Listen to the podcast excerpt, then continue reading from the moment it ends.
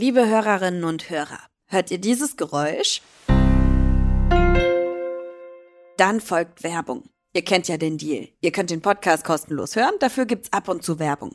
Und jetzt? Los geht's! Geolino Spezial, der Wissenspodcast für junge Entdeckerinnen und Entdecker.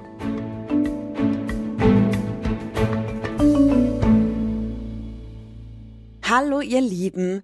Es gibt wohl kaum eine Tiergruppe, die wir Menschen mehr unterschätzen als sie. Kraken. Dabei haben die Wabbelwesen mehr Grips als so manches Säugetier. Wie sich die Naturforscherin Cy Montgomery auf ihre Spuren gemacht hat und welche Vorurteile gegenüber diesen faszinierenden Tieren wir uns auf jeden Fall abschminken sollten, darum geht's heute. Und ich habe das ja auch schon ein paar Mal erzählt. Oktopoden oder Kraken oder Oktopusse, geht alles, sind meine absoluten Lieblingstiere.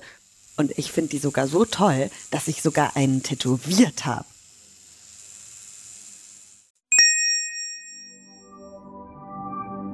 Es ist ein Märztag vor elf Jahren, als die Psychologin und Autorin Cy Montgomery einem Alien begegnet einem Wesen wie aus einer anderen Welt.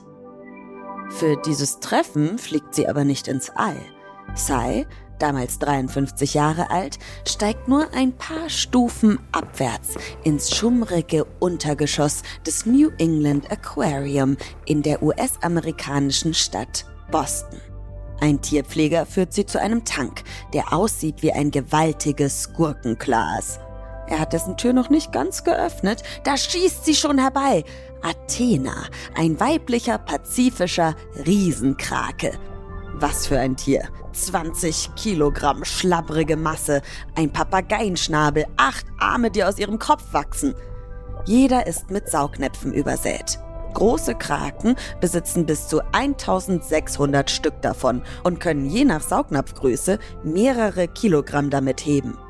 Simon Montgomery ist noch nie ein Wesen so fremd gewesen und gleichzeitig doch so vertraut.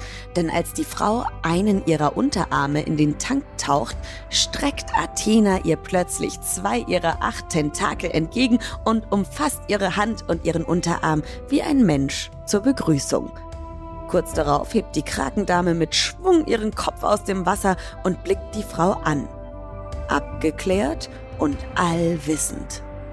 Als Cy Montgomery Bekannten von ihrem Treffen erzählt, schauen sie einige nur verständnislos an. Abgeklärt? Allwissend? Ein Krake? Tatsächlich hat die Wissenschaft nämlich sehr lange behauptet, dass einzig und allein wir Menschen Gefühle haben und Gedanken fassen können. Erst Mitte des vergangenen Jahrhunderts hat sie immerhin auch Säugetieren wie Affen oder Walen und später auch Vögeln wie Raben Grips zugestanden. Wirbellose Tiere, also zum Beispiel Quallen oder Kraken, haben Forschende aber weiterhin für dumm gehalten. Solche niederen Wesen funktionieren doch wie Maschinen und reagieren allein auf Reize, sagt man damals. Kommt ein Fischschwarm vorbei, reißen sie das Maul auf. Erspähen Kraken einen hungrigen Hai, schießen sie davon. Die meisten Wissenschaftler und Wissenschaftlerinnen hatten sich aber überhaupt nie besonders lange mit den Tieren beschäftigt. Das hat unter anderem daran gelegen, dass Kraken, von denen es rund 300 Arten gibt, zwar in allen Ozeanen und Meeren weltweit verbreitet sind und in lichtdurchfluteten Riffen genauso wie in der nachtschwarzen Tiefsee vorkommen, aber sie sind meisterhaft im Tarnen und Täuschen. Wittern sie Gefahr, verfärben und verformen sie sich binnen Sekunden, sodass sie wie Seetang oder Korallen aussehen. Andere versprühen dichte Tintewolken, hinter denen sie verschwinden und davonsausen. Bei Tauchgängen stoßen Forschende darum oft nur zufällig auf die Tiere und in Aquarien sind sie schwer zu halten. Kraken gründlich zu studieren ist also gar nicht so einfach. Dazu kommt, vielen sind diese Wabbelwesen nicht geheuer. Cy Montgomery macht aber gerade das neugierig. Schon als Kind hat sie die Ungeheuer in Büchern und Filmen lieber als die Prinzessinnen, sagt sie. Immerhin ist sie damals schon auf der Seite der angeblich Bösen. Ist doch klar, dass ein Drache sauer wird, wenn man ihn weckt oder ärgert, findet sie. Man muss sich nur in seine Welt versetzen, um ihn zu verstehen. Und genau das macht Simon Montgomery, die damals in einem Buch über Kraken schreibt, tatsächlich. Sie wird Stammgast im Bostoner Aquarium und nimmt Kontakt zu anderen Krakenbegeisterten auf, die Erstaunliches herausgefunden haben. Julian Finn zum Beispiel. Beim Tauchen ist der australische Biologe auf Kraken gestoßen, die Schalen heruntergefallener Kokosnüsse mit sich herumgeschleppt haben, um bei Gefahr einen Unterschlupf daraus zu bauen. Simon Montgomery spricht auch mit Jennifer Mather. Die kanadische Psychologin hatte Kraken beobachtet, die Kiesel vom Meeresgrund geglaubt und damit den Eingang ihrer Höhle verbarrikadiert haben. Und der US-amerikanische Biologe Roland Anderson hat die Tiere beim Kicken ertappt. Per Wasserstrahl, den sie aus ihren knochenlosen Körpern herauspressen, haben sie eine Plastikdose durch ein Wasserbecken immer hin und her geschossen.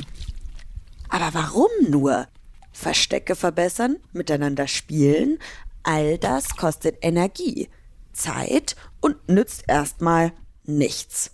Aber es trainiert die Tiere. Solch vorausschauendes Verhalten hatten Forschende bis dahin allerdings nur bei Säugern beobachtet. Und Kraken können noch mehr. Knoten aus Fäden entwirren oder Schraubverschlüsse öffnen, um an eine leckere Krabbe zu gelangen. Sie schaffen es sogar, Gesichter zu erkennen und voneinander zu unterscheiden.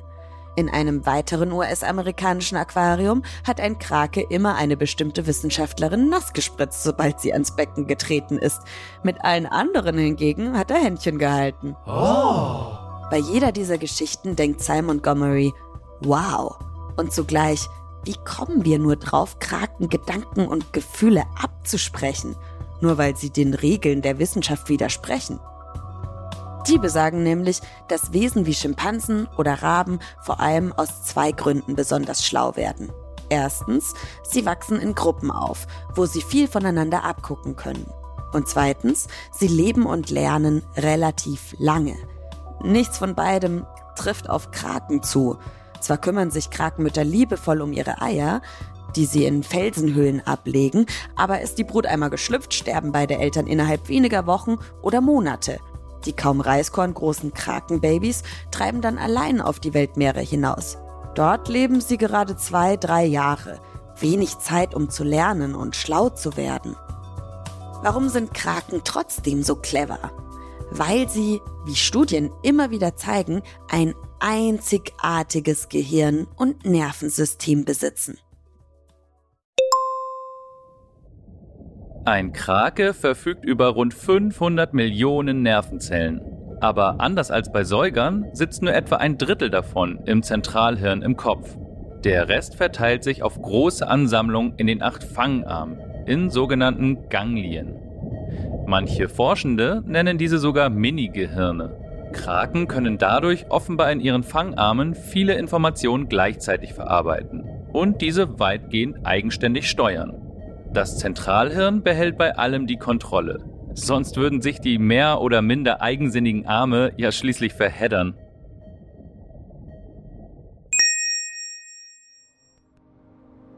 Das heißt, Kraken haben quasi sogar neun Gehirne.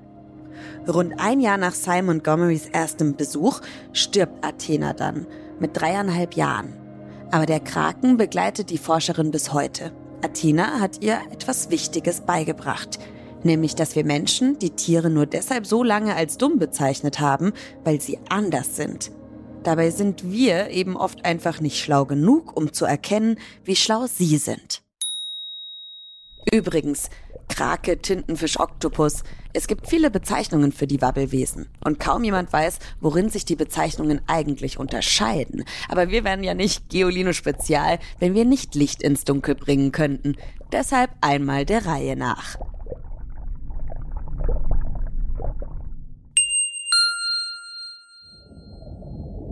Kraken zählen, wie Schnecken und Muscheln, zum Tierstamm der Mollusken, also der Weichtiere. Sie besitzen nämlich keine Knochen. Innerhalb der Mollusken gehören sie zur Tierklasse der Cephalopoden, der Kopffüßer. Sie heißen so, weil es eben so aussieht, als bestünden sie nur aus einem Kopf und Füßen.